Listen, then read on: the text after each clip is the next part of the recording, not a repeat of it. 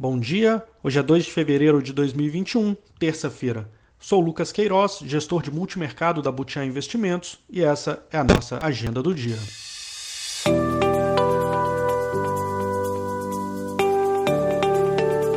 No exterior, em um dia que não teremos divulgações de dados relevantes na parte da tarde, os drivers vêm da economia, com os PIBs da zona do euro, e da política, com uma nova rodada de esperança com os estímulos nos Estados Unidos.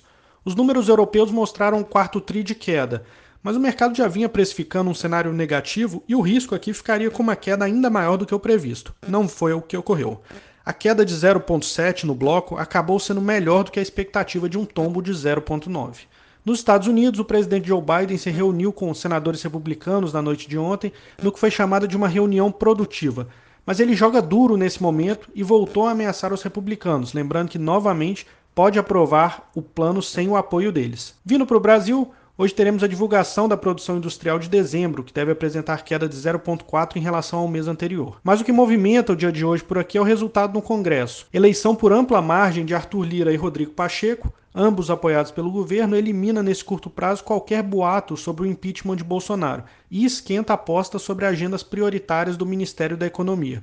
O tempo é curto, visto que a janela para aprovação de reformas praticamente se encerra ao final deste ano.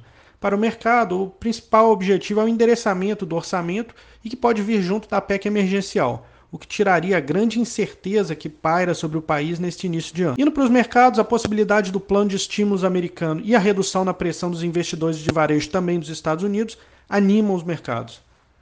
O S&P sobe 1% e o Nasdaq 1,04 neste momento. Os índices europeus operam com valorização média em torno de 1,5%.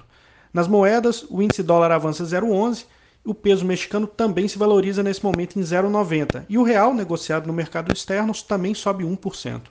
Essas são as principais notícias de hoje. Obrigado, um bom dia a todos e até amanhã.